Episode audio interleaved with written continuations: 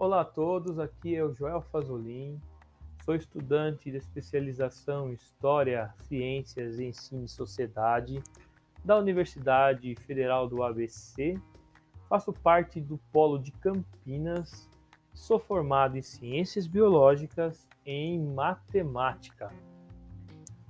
Nessa proposta, eu utilizei a fonte 45 um texto de René Descartes sobre o crescimento e a nutrição.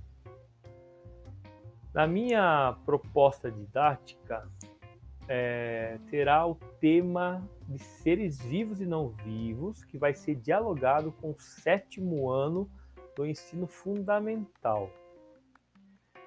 Essa proposta será executada em apenas uma aula, tendo alguns momentos. No primeiro momento, será feita uma pergunta aos estudantes para ver, para verificar, na verdade, o que eles, qual é a ideia que eles têm sobre seres vivos.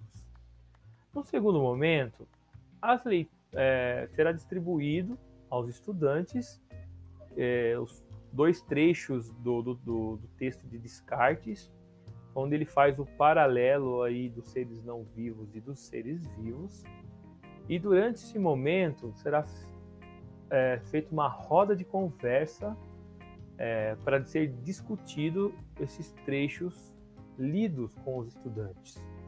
Nesse momento, os estudantes terão a oportunidade de estar tá absorvendo, assimilando é, alguns conceitos sobre os seres vivos que o professor levará ao contato dos estudantes, como composição química, é, da, da matéria, como metabolismo, como organização celular, como ciclo de vida, como a reprodução sexuada e assexuada.